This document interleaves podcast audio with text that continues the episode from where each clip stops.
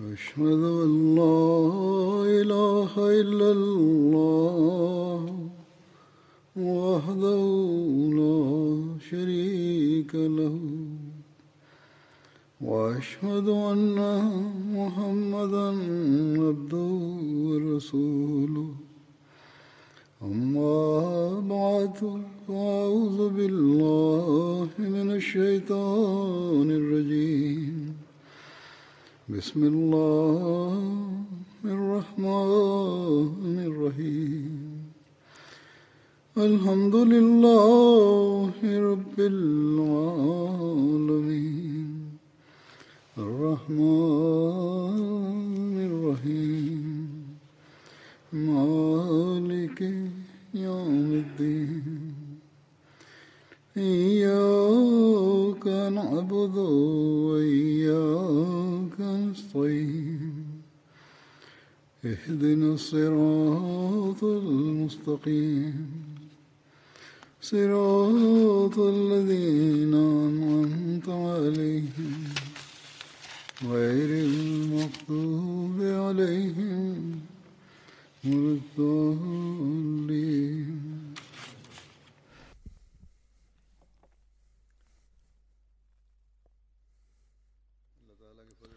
Durch die Gnade Allahs schreiten wir aktuell im Fastenmonat Ramadan voran. In zwei Tagen werden wir auch in das letzte Ashra, die letzten zehn Tage des Fastenmonats eintreten. Der heilige Prophet Muhammad wasallam sagte einst, dass Allah im letzten Ashra des Ramadan Erlösung aus der Hölle gewährt. Also sollten wir vor allem in diesen Tagen unsere Gottesdienste intensivieren. Wir sollten uns verstärkt auf das Beten des Durud, die Segensgebete, des Istighfar, die Vergebungsersuchen und Tauba, Reue konzentrieren. Wir sollten unsere Gebete intensivieren, das Gebot der Anbetung Gottes und die Rechte der Mitmenschen erfüllen. Nur so können wir die Zufriedenheit von Allah erlangen und uns vor der Hölle bewahren. Wie war aber die Praxis und Vorgehensweise des heiligen Propheten wasallam in der letzten Ashra des Fastenmonats? Welches Niveau hatten die Gottesdienste? Die Gottesdienste des heiligen Propheten wasallam hatten schon damals ein solches äh, solch hohes Niveau, welches wir mit Worten nicht beschreiben können.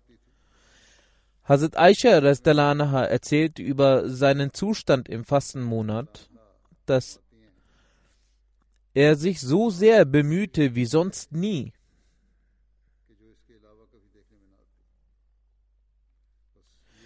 Das verdeutlicht uns, dass es außerhalb unserer Vorstellungskraft liegt, welche Anstrengungen der heilige Prophet wasallam unternahm, und selbst Hazrat Aisha anha konnte den, die Bemühungen nicht vollkommen in Worte fassen. Trotzdem hat Allah den Gläubigen geboten, dass der heilige Prophet Muhammad sallallahu alaihi wasallam für sie ein vortreffliches Vorbild ist. Ihr müsst ihm folgen und je nach persönlichen Fähigkeiten versuchen, eben diese hohen Ränge zu erreichen, die der heilige Prophet Muhammad für uns vorgelebt hat. Dann erst wird Allah unsere Gebete erhören. Und wir werden uns auf den Weg in Richtung der hohen Stellung eines Gläubigen begeben.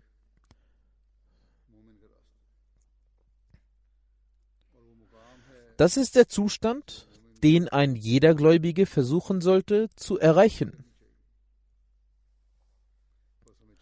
So sollten wir insbesondere in diesen Tagen inständig beten. Heutzutage sollten vor allem Ahmadi-Muslime darauf achten, Denn in manchen Ländern, besonders in Pakistan, meistens auch in anderen muslimischen Ländern,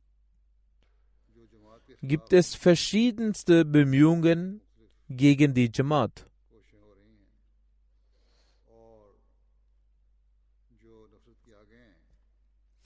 Möge Allah uns vor dem Feuer des Hasses, welches gegen uns geschürt wird, bewahren.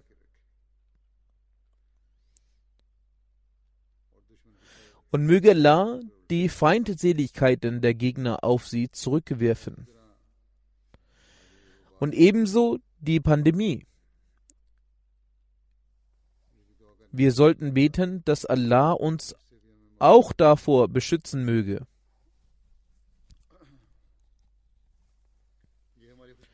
Wir können uns glücklich schätzen, dass Allah uns durch den heiligen Propheten Muhammad sallam, und dann in diesem Zeitalter durch den wahren Diener des heiligen Propheten sallam, nicht nur auf Gebete aufmerksam gemacht hat, sondern auch Wege für die Erfüllung dieser aufgezeigt hat.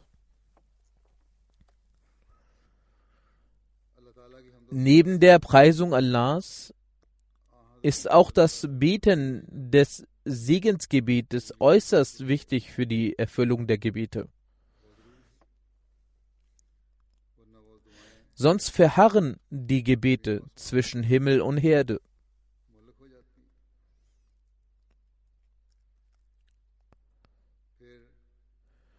Der heilige Prophet Muhammad sallam, sagte einst, Jemand, der das Segensgebet nicht betet, hat den Weg ins Paradies verloren.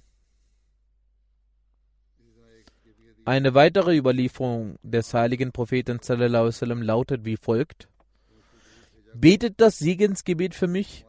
Dies ist selbst für euch der Weg zur Reinheit und des Fortschritts. So gibt es eine weitere Überlieferung des heiligen Propheten sallam, Jemand, der mit aufrichtigem Herzen das Segensgebet für mich betet, für diesen wird Allah zehnfach Segnungen ausschütten und ihm die Erhöhung um zehn Ränge gewähren und ihm zehn Tugenden zuschreiben. Aus diesen Überlieferungen wird die Wichtigkeit des Ge- Segensgebets deutlich. Und wir, die an die Wahrhaftigkeit des verheißenen Messias al-Islam glauben und den Anspruch erheben, dass wir die Erkenntnis, die wir über den hohen Rang des heiligen Propheten wasallam haben, ohne den verheißenen Messias al-Islam nicht hätten erhalten können. Daher ist es unsere Verpflichtung, die Wichtigkeit des Segensgebets zu verstehen und so oft wie möglich das Segensgebet zu sprechen. Aber nicht nur dafür, dass Allah unsere Gebete erhört, sondern damit anhaltende Reinheit ein Teil unseres Lebens wird.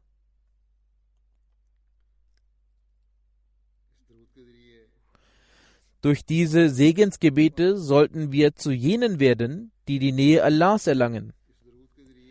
Durch die Segensgebete sollten wir unser Leben für immer reinigen und zu jenen werden, die weltlichen und spirituellen Fortschritt erlangen. Dies sollte nicht nur unser Anspruch sein oder ausschließlich Worte, dass wir an den wahren Liebenden des heiligen Propheten wasallam glauben. Vielmehr sollte jede unserer Handlungen und jeder Zustand der Aktion und Ruhe diesen Anspruch unsererseits bestätigen, dass wir an den verheißenen Messias al-Islam und Imam Mahdi glauben, über diesen auch die Engel im Himmel gesagt haben, dass er jener ist, der die größte Liebe für den heiligen Propheten wasallam empfindet. Der verheißene Messias al-Islam spricht über eine Offenbarung, die er erhielt. Diese lautet,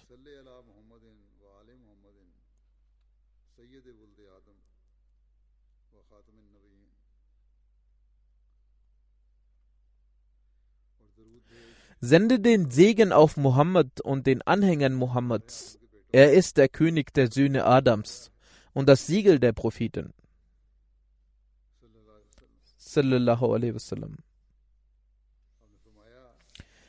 Er -Islam, sagte, dies deutet darauf hin, dass alle Ränge, Segnungen und Gaben durch ihn sallam, erlangt wurden. Dies ist das Ergebnis der Liebe zum heiligen Propheten. Er sagte, Subhanallah. Welch hohe Ränge hat der König der Welt, der heilige Prophet vor Gott?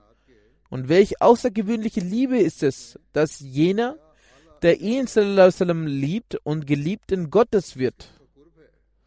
Sein Diener wird zu jemandem, den die Welt dient, also jener, der wahrhaftige Dienerschaft zum heiligen Propheten zeigt,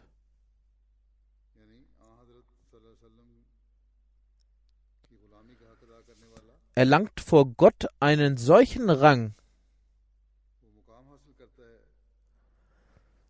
sodass die Welt sich vor ihm versammelt und seine Dienerschaft bekundet. Der Rang des verheißenen Messias, den wir heute sehen, ist durch die Dienerschaft zum heiligen Propheten sallam, entstanden.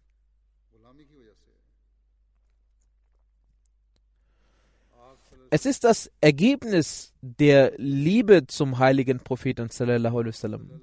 Es ist das Ergebnis als wahrer Liebender des heiligen Propheten. Es ist die Liebe und Dienerschaft des verheißenen Messias al-Islam, dass er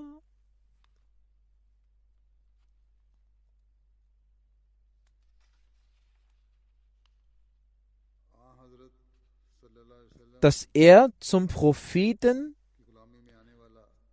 der Umma erkoren wurde.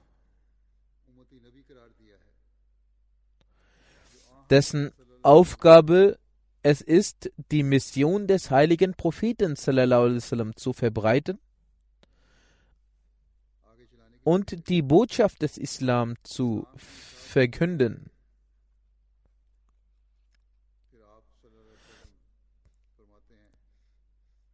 Der heilige Prophet sallam, sagte, der verheißene Messias sallam, sagte, ich erinnere mich, dass eines Nachts dieser Demütige in einer solch hohen Anzahl das Segensgebet gesprochen hat, dass das Herz und das Wesen dadurch einen Wohlgeruch erhielten. In jener Nacht sah ich im Traum, dass Engel mit Licht gefüllten Wasserkrügen zu meinem Haus kommen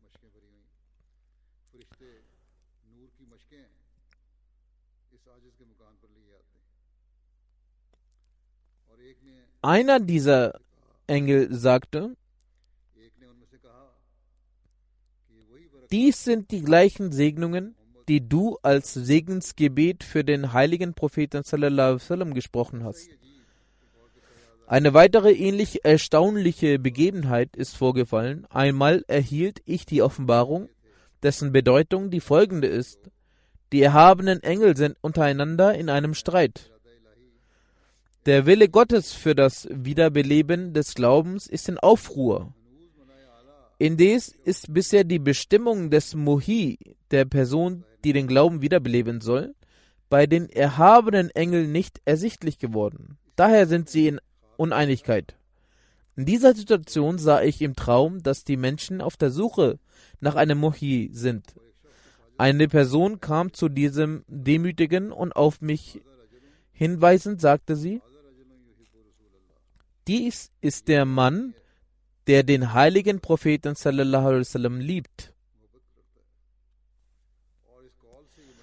Mit dieser Aussage wurde erklärt, dass die größte Voraussetzung für dieses Amt jene Person, die den Glauben wiederbelebt, die Liebe zum heiligen Propheten wasallam ist. Diese ist in dieser Person enthalten. Wir sind Anhänger des verheißenen Messias, den Allah für die An Wiederbelebung des Glaubens entsandt hat. Er wurde mit der wichtigen Aufgabe der zweiten Verbreitung des Islam gesandt.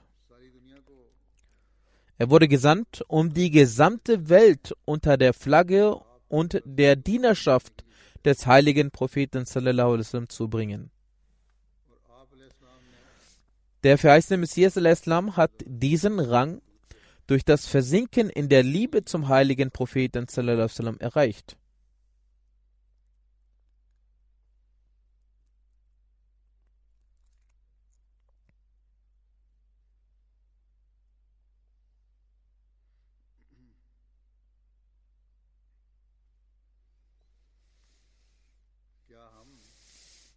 Wir, die zur Gemeinde des wahren Verehrers des heiligen Propheten Muhammad sallallahu alaihi wasallam angehören, wir, die zu jeder Zeit den Eid ablegen, dass wir die Religion der Welt immer vorziehen werden.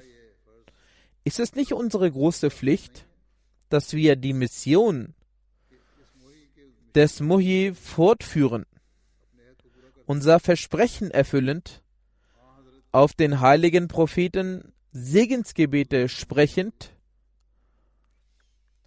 zu Helfern und Gefolgsmännern des Messias und Mahdis werden? Wir sollten der Welt verkünden, dass die Person, über die Menschen denken, dass sie den heiligen Propheten verunglimpft, es eben jene Person ist, die den heiligen Propheten am meisten lieben. Diese Person ist es, die das wahre Verständnis über das Segensgebet erlangt hat und auf den heiligen Propheten das Segensgebet spricht.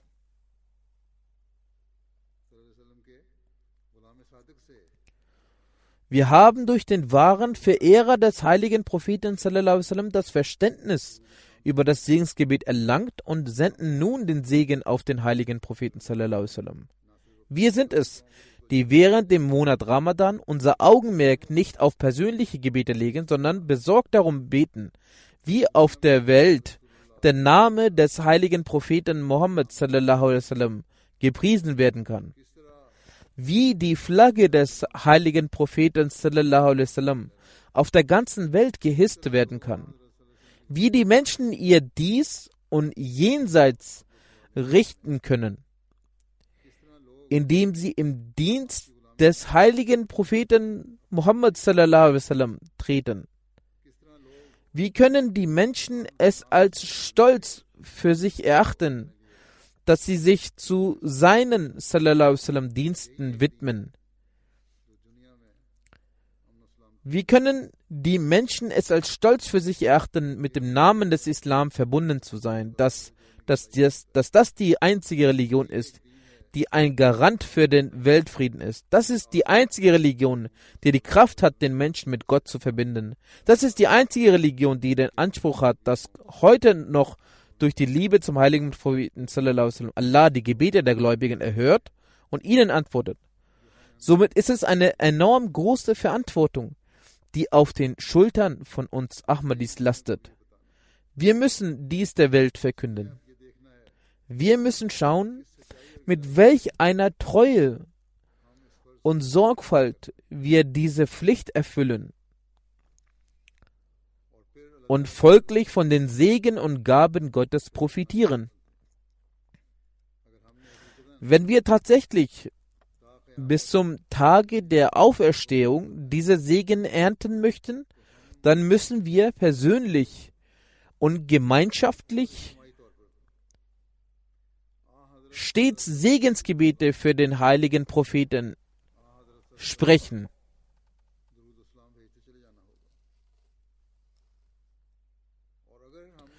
Wenn wir dies erreichen, dann werden wir sehen, wie die Angriffe der Feinde durch die Gnade Gottes zunichte gemacht werden.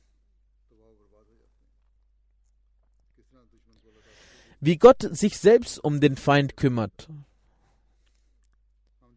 Wir werden sehen, dass wir und unsere Nachkommenschaft auch spirituell gesehen Ränge des Fortschritts durchqueren werden.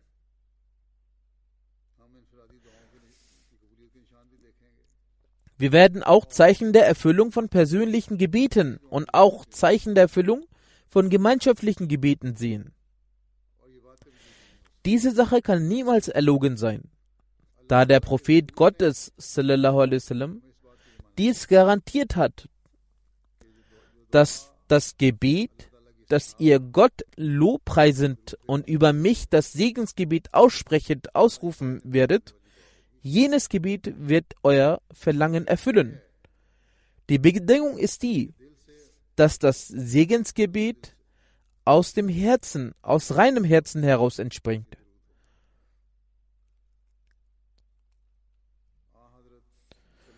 Es sollte eine Sehnsucht herrschen, den Rang und Status des heiligen Propheten zu erhören.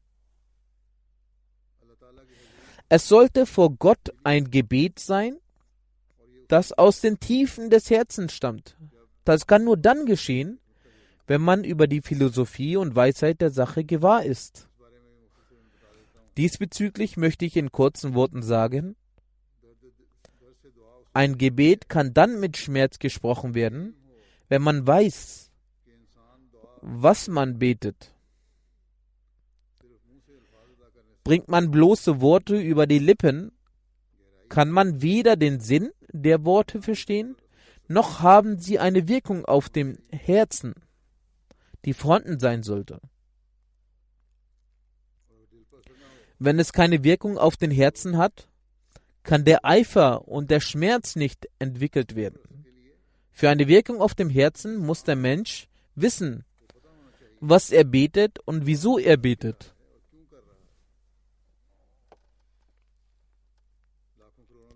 Tausende von Menschen sprechen zwar die Worte der Segensgebete aus, doch sie wissen nicht die Bedeutung dieser Worte. Was bringt es uns, dem Propheten wasallam die Segensgebete zu rezitieren? Hazrat Muslim Maud schreibt dazu,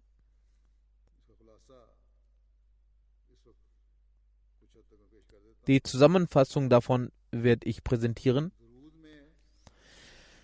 Im Segensgebet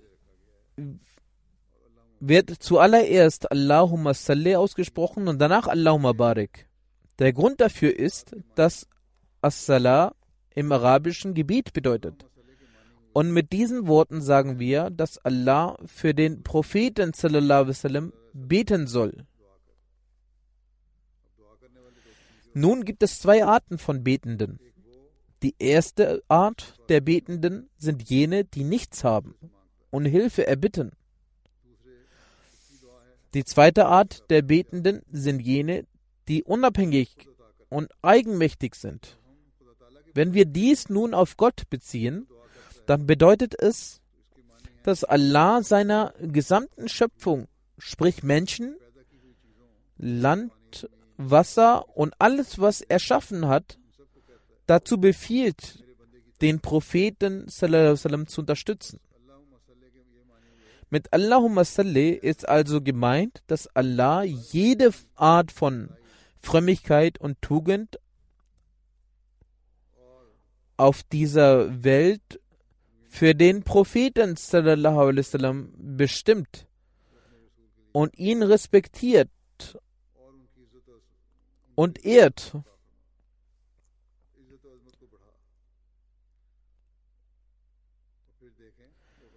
Wenn Allah dies ebenfalls erwünscht, dann kann es keine größeren Dinge geben. Wir können nicht einmal erahnen, was Allah wünscht. Deshalb legen wir Allah dieses Gebet vor und beten, dass Allah den Rang und Preis dem Propheten wasallam gewähren soll, welchen er für angemessen erachtet. Und mit Allahumma Barik ist gemeint, dass Allah den Segen und die Ehre, die er ihm gegeben hat, vermehrt und alle Segen und Ehre dieser Welt sich auf ihn versammelt.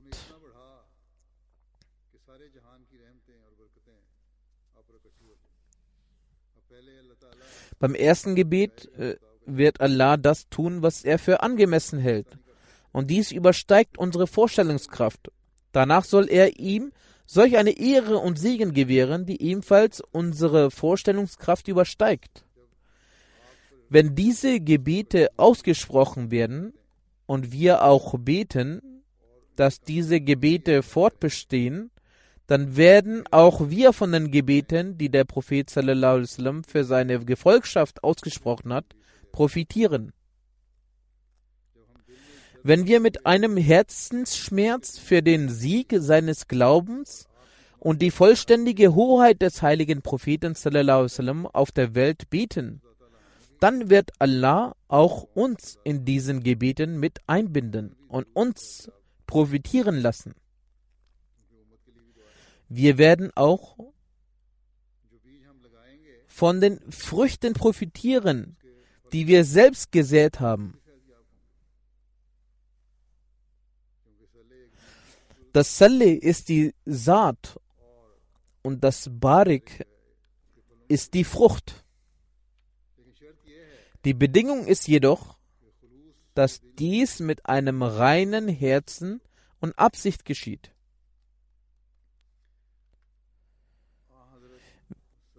Wenn wir die Lehren des heiligen Propheten sallam, befolgen, wenn wir die Rechte Allahs und die Rechte der Mitmenschen einhalten, wenn dem Anspruch der wahren Anhängerschaft gerecht wird, es hat keinen Nutzen, wenn wir im Namen des Propheten sallam, Unrecht begehen und gleichzeitig die Segensgebete aussprechen und hoffen davon profitieren zu können. Wenn man das Recht bricht, Straßen blockiert, sodass Kranke nicht ins Krankenhaus eingeliefert werden können, mit dem Vorwand, dass man dies als Ausdruck der Liebe zum Propheten sallam, tue, so spricht dies eindeutig gegen die Lehren des Propheten sallam.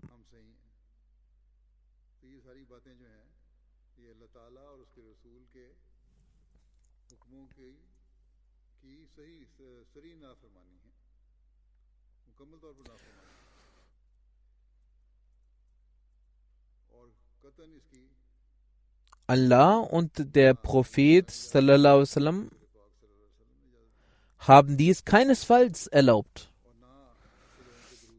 Und das Aussprechen der Segensgebete solcher Menschen haben keinen Nutzen. Statt die Ehre des Propheten sallam, zu erhöhen, ist dies ein Versuch, die Ehre des Propheten sallam, zu schmälern und den Islam zu verurteilen.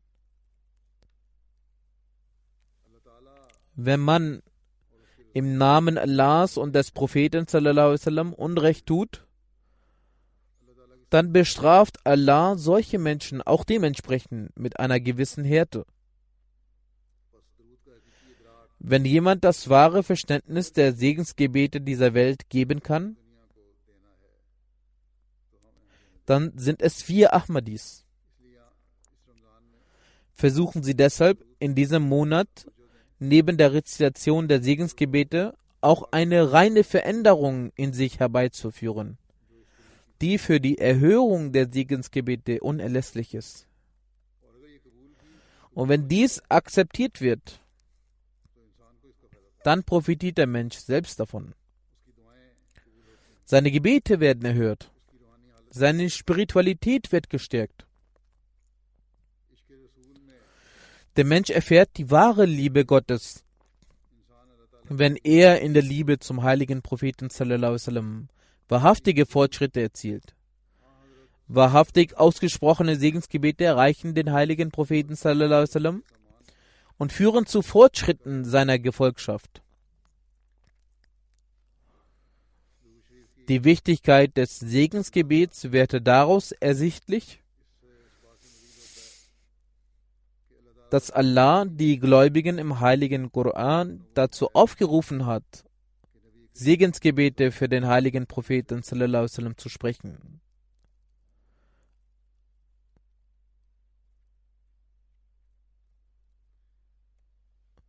Allah sagt,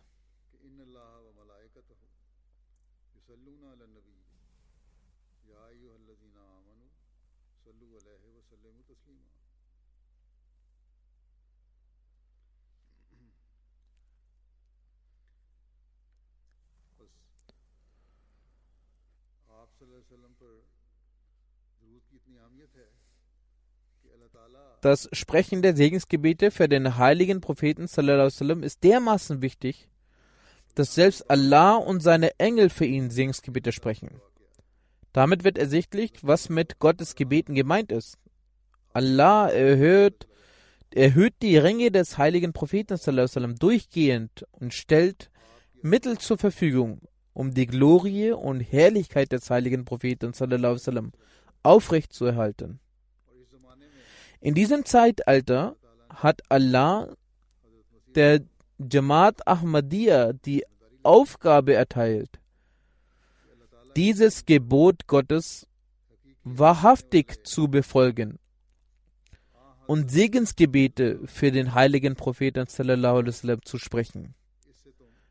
Dadurch werden wir die Segnungen Gottes erhalten und von den Gebeten der Engel profitieren.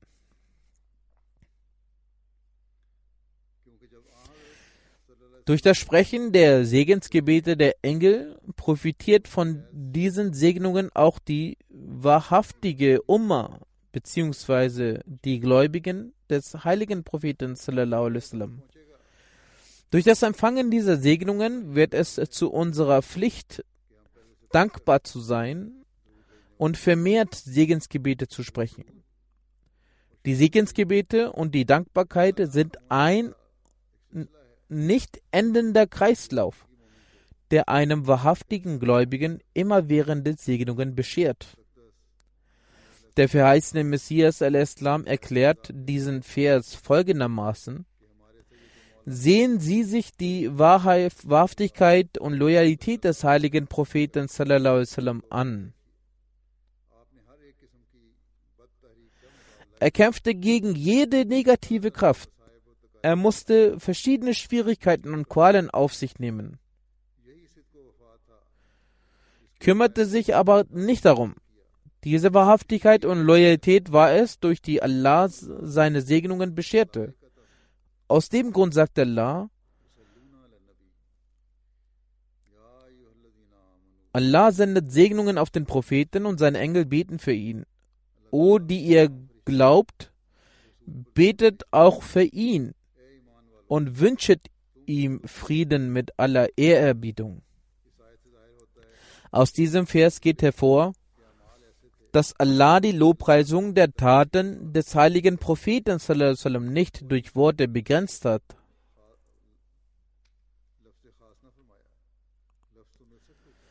Er hätte hierfür Wörter finden können, tat dies aber bewusst nicht. Die Lobpreisung der Handlungen des heiligen Propheten kann nicht durch Wörter begrenzt werden. Sie konnten nicht eingegrenzt werden.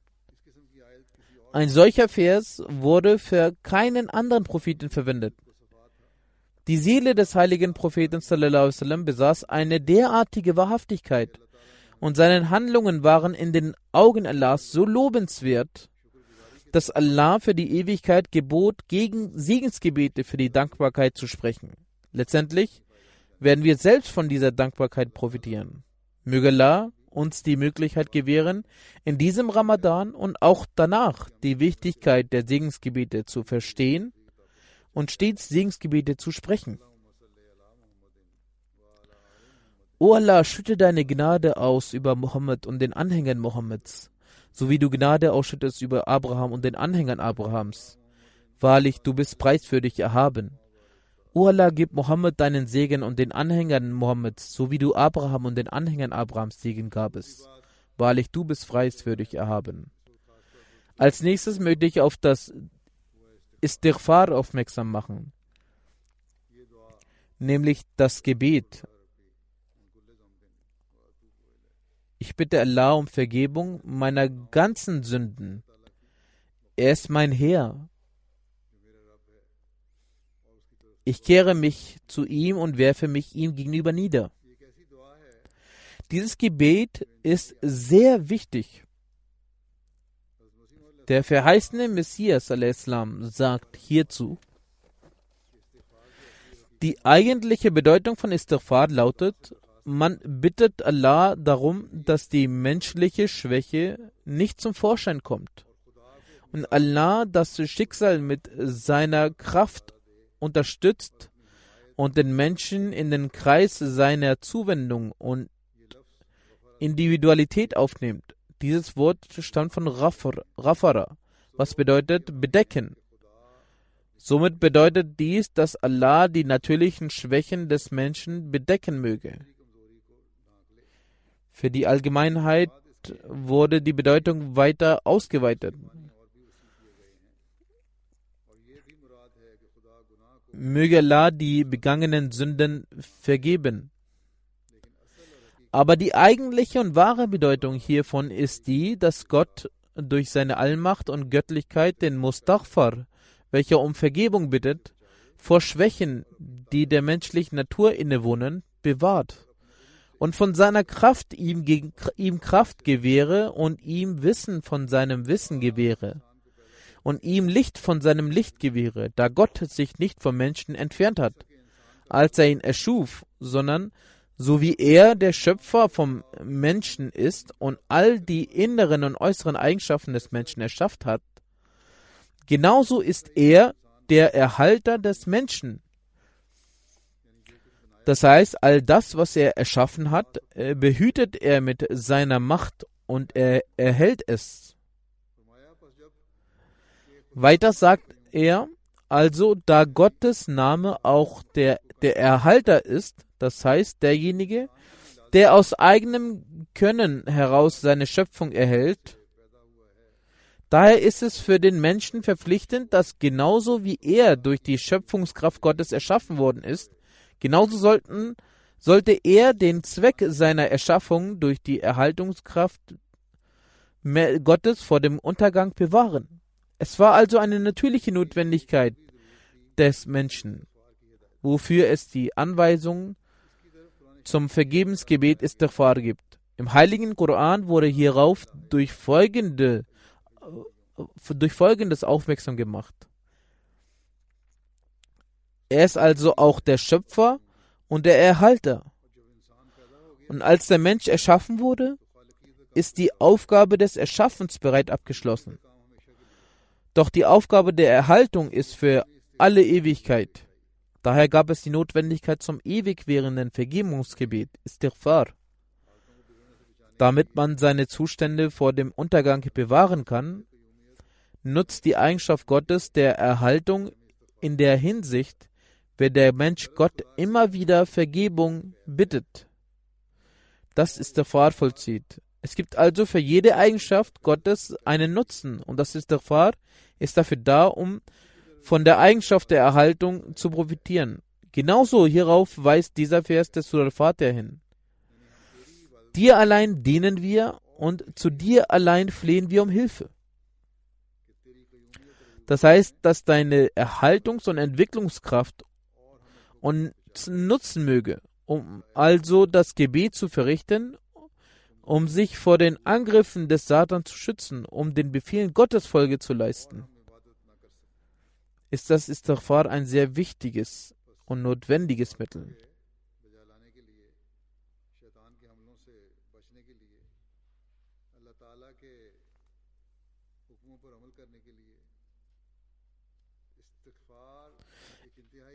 Istighfar ist ein sehr wichtiges und notwendiges Mittel,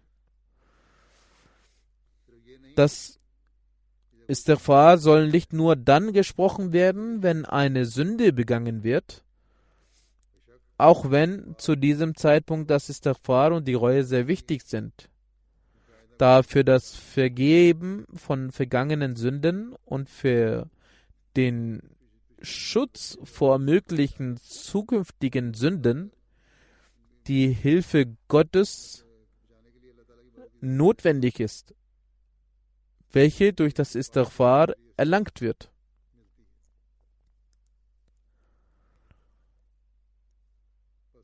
Also, sowohl nach dem Begehen einer Sünde als auch beim Nichtbegehen einer Sünde ist das Istighfar sehr wichtig. Satan zumindest steht bereit auf unseren Faden. Der Mensch kann sich durch eigenes Bemühen nicht vor ihm schützen. Wenn, unsere, wenn der Mensch glaubt, dass er sich durch eigenes Bemühen vor ihm schützen wird, so ist dies ein Ding der Unmöglichkeit. Dafür gibt es nur einen Weg, das Ersuchen der Hilfe Gottes. Und Allah sagt, um seine Hilfe zu erlangen, solltet ihr unzählig das Istighfar sprechen. Das ist das Mittel, das zukünftig vor satanischen Angriffen schützen wird und auch das Mittel der Vergebung von vergangenen Sünden sein wird. Der Mensch ist schwach. Daher ist das Istighfar sehr wichtig, da es Kraft schenkt.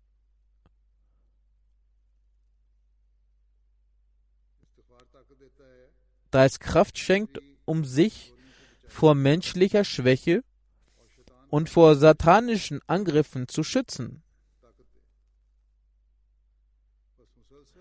Daher wird das regelmäßige Sprechen des Istighfar die Eigenschaft Gottes der Erhaltung in Bewegung setzen. Und der Mensch, welcher das Istighfar spricht, wird vor jeder Untat bewahrt bleiben. Allah schmiegt sich demjenigen an, der zu ihm kommt. Der Mensch, welcher nach Begehen von Sünden Reue zeigend zu ihm kommt, dessen Reue wird von Allah angenommen. Und derjenige, der sich, um vor Sünden zu schützen, um sich vor satanischen Angriffen zu schützen, zu ihm gelaufen kommt, dessen Istighfar nimmt Allah an. Er schützt ihn vor satanischen Angriffen. Das Ausmaß der Gnade und Vergebung von Allah ist enorm.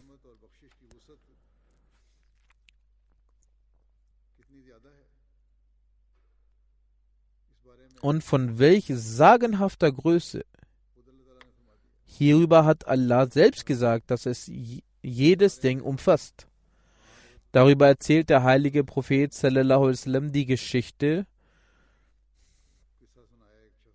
dass es einen Menschen gab, der 99 Morde beging.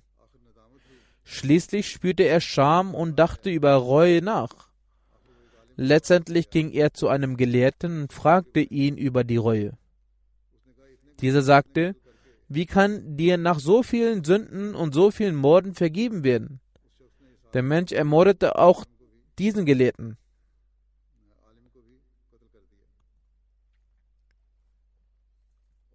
Nun waren es 100 Morde. Danach war er erneut beschämt, als er 100 Morde begangen hatte. Spürte er Scham? Was habe ich getan? Anschließend ging er zu einem großen Gelehrten und sprach mit ihm. Dieser sagte, ja, die Tür der Reue ist stets geöffnet. Sagt Allah der Allmächtige. Wenn du wahre Reue tun möchtest, dann gehe zu jenem Ort, Dort werden Leute mit der Anbetung von Allah, dem Allmächtigen, beschäftigt sein. Sie werden religiöse Werke verrichten. Beteilige dich mit ihnen. Aber erinnere dich daran, dass du nicht zu deinem Ort zurückkehren darfst. Wahre Reue ist jene, dass du alte Kontakte, die zum Weg der Sünde wurden, alle abbrechen musst. Dies ist wahre Reue. Dann darfst du nicht an diesen Ort zurückkehren. Also brach er in diese Richtung auf. Er hatte den halben Weg zurückgelegt, als er verstarb. Als er gestorben war, kamen die Engel der Gnade und der Strafe. Sie fingen an, sich zu streiten, dass sie ihn mitnehmen wollen. Der Engel der Gnade sagte, dass dieser Mensch bereut hat und deswegen in das Paradies kommt. Der Engel der Strafe sagte, dass er in seinem Leben keine fromme Handlung getan hat. Wie kann es sein, dass er in das Paradies gelangt?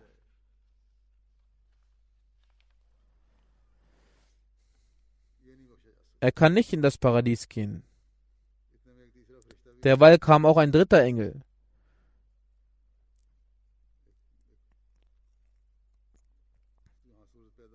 Es entstand eine solche Situation, dass er als Mittler die Entscheidung traf, dass sie die Entfernung zum Ort, aus dem er kam, und zum Ort, zu dem er ging, messen sollten. Er könne zu dem Ort, der näher liegt, mitgenommen werden. Als sie die Entfernung maßen, war er jenem Ort näher, zu dem er hingehen wollte. um seine Sünden zu bereuen und fromme Taten zu vollbringen. Darauf brachten ihn die Engel der Gnade in das Paradies. Dies ist also die Bestimmung der Vergebung Allahs, des Allmächtigen. Er gewährte auch einem äußerst grausamen Mörder Vergebung als er in gesundem Zustand und Vergebung übte. Heutzutage fragen viele Kinder und auch Jugendliche, in welchem Ausmaß Allah, der Allmächtige, vergibt. Also wird durch diese Überlieferung klar, dass Allah, der Allmächtige, gesagt hat, dass er Reue annimmt und seine Gnade immens ist. Sie kennt also keine Grenzen. Aber die Bedingung ist, dass der Mensch wahre Reue tut. In einer Überlieferung sagte der heilige Prophet sallam, bei Gott, Allah der Allmächtige freut sich auf die Reue seines Menschen mehr als ein Mensch, der in einem verlassenen Wald seine verlorene Kamelstute wiederfindet. Allah, der Allmächtige, nähert sich denen, die auf ihn zugehen. Der heilige Prophet sallam, sagte, wenn jemand sich mir um eine Hand nähert, komme ich ihm doppelt so nah. Ich nähere mich ihm um zwei Hände. Wenn er auf mich zugeht, laufe ich auf ihn zu. Also ist es unsere Aufgabe, dass wir,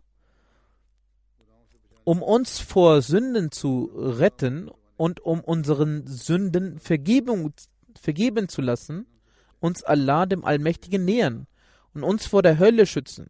Und diesen Monat hat uns Allah, der Allmächtige, besonders für diese Aufgabe gegeben. Nutzen Sie ihn. Der verheißte Messias al-Islam sagt im Rahmen der Erklärung der Reue und Vergebung an einer Stelle, Erinnern Sie sich, dass die Ablehnung der Reue und Vergebung in Wirklichkeit das Verschließen der Tür der menschlichen Entwicklung ist. Denn diese Tatsache ist jedem klar und offensichtlich, dass ein Mensch kein vollkommenes Wesen ist. Er ist in seinem Wesen nicht vollständig, sondern er bedarf der Vervollständigung. Und ebenso wie er sich in seinem sichtbaren Zustand nach seiner Geburt langsam sein Wissen aneignet und nicht von Beginn an gebildet und gelehrt geboren wird, so ist auch sein moralischer Zustand, wenn er nach der Geburt Bewusstsein erlangt, äußerst schlecht. Wenn man also auf den Zustand von Kindern achtet, dann lernt man klar und deutlich, dass die meisten Kinder gierig danach sind, bei den kleinsten Streitigkeiten das andere Kind zu schlagen. Und oft wird ihre Gewohnheit, äh, bei jeder Sache zu lügen und andere Kinder zu beschimpfen, deutlich. Und einige haben auch die Gewohnheit der Lästerei oder des Neides oder Geizes. Und dann wenn sie im Rausch der jugendlichen Laune sind, unterliegen sie dem Nafse Amara. Oft zeigen sie durch sie solch unfähige und unangemessene Handlungen, die offensichtlich zur Sünde gehören. Zusammenfassend ist für die meisten Menschen der erste Lebensabschnitt ein unreines Leben. Wenn dann der fromme Mensch aus der reißenden Flut des jugendlichen Alters entkommt, dann widmet er, widmet er seine Aufmerksamkeit Gott zu und er tut wahre Buße und entfernt sich von unangemessenen Handlungen. Er fällt in die Sorge, das Gewandte seines Charakters zu reinigen. Das sind im Allgemeinen Symbole des menschlichen Lebens, welche die Menschheit festlegen muss. Dadurch wird offensichtlich, dass wenn die Tatsache wahr ist, dass Reue nicht angenommen wird, dann wird klar deutlich, dass es gar nicht Gottes Absicht ist, irgendjemanden Erlösung zu gewähren. Dann hat er gesagt, dass es nicht so ist. Allah sagt, dass ich Erlösung gewähren möchte. Weiter sagte er, dass es deutlich ist, dass auf der arabischen Sprache Reue sich zuwenden bedeutet. Genauso deshalb heißt im Heiligen Koran auch At-Tawwab Gott, also der sich sehr zuwendende. Es bedeutet, dass wenn der Mensch Sünden aufgibt, sich mit aufrichtigem Herzen Gott zuwendet, so wendet Gott sich demjenigen noch mehr zu. Und diese Tat entspricht absolut den Naturgesetzen. Da, weil Gott in der Natur des Menschen dies festgesetzt hat, dass wenn ein Mensch mit aufrichtigem Herzen sich zu einem Menschen wendet, so erweicht auch sein Herz für ihn. Wieso kann der Verstand dann nicht annehmen, dass sich der Mensch sich mit aufrichtigem Herzen Gott zuwendet, jedoch Gott sich ihm nicht zuwendet? Zwei Menschen können sich dahingehend verhalten, da es die Natur ist, aber über Gott zu sagen, dass er sich nicht zuwendet, obwohl der Mensch es tut, ist eine falsche Aussage. Al-Islam sagte, das Wesen Gottes, das besonders allmächtig und barmherzig ist, wendet sich sehr stark dem Menschen zu. Deshalb wird Allah mit dem Namen At-Tawwab im Heiligen Koran genannt.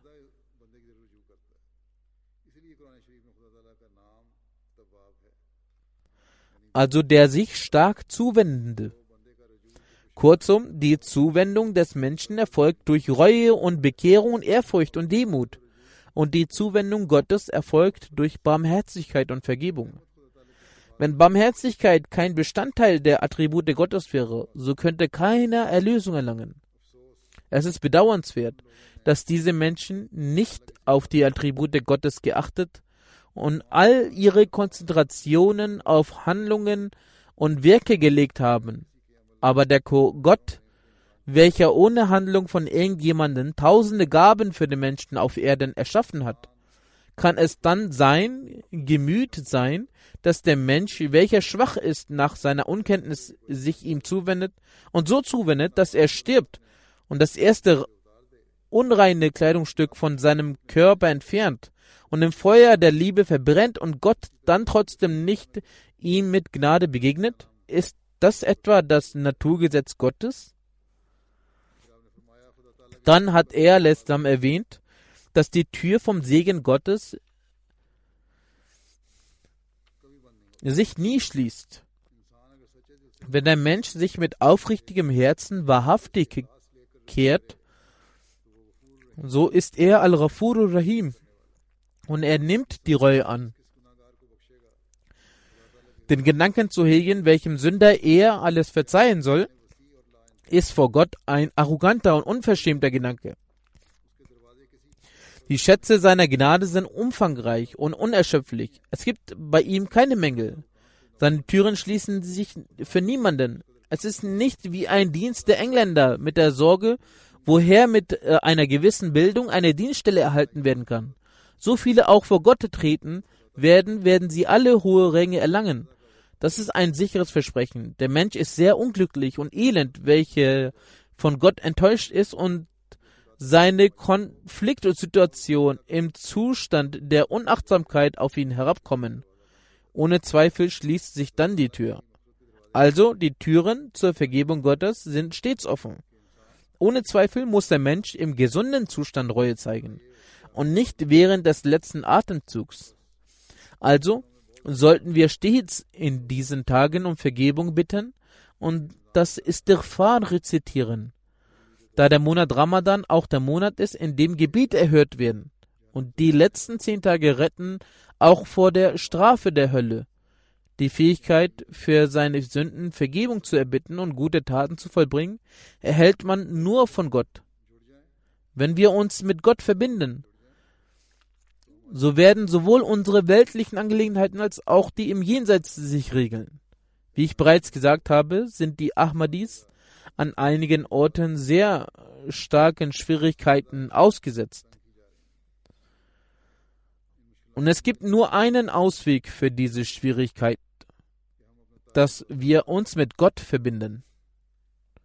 Wenn wir uns mit Gott verbunden haben, wenn unsere Segensgebete und Istighfar solche sind, die Gottes Wohlgefallen zu sich ziehen, dann können die Feinde es immer weiter versuchen, doch wird uns niemand schaden können.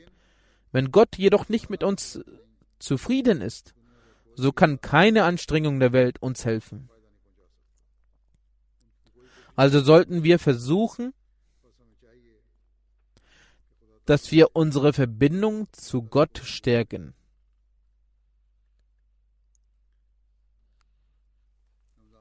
Beten Sie während Ramadan auch für den Schutz für, vor den Übeltaten der Feinde. Wie ich bereits gesagt habe, werden an einigen Orten den Ahmadis viele Schwierigkeiten auferlegt. Möge Allah für sie Erleichterungen schaffen, sie vor den üblen Taten der Feinde beschützen. Ahmadis in Pakistan sollten besonders für sich und auch für die Jamaat beten.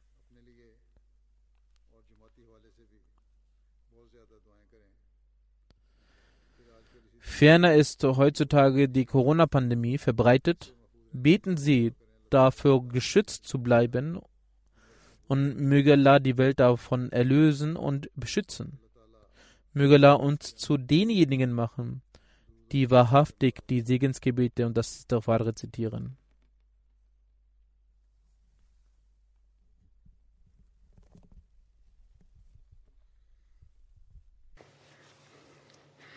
الحمد لله الحمد لله نحمده ونستعينه ونستغفره ونؤمن به ونتوكل عليه ونعوذ بالله من شرور أنفسنا ومن سيئات أعمالنا.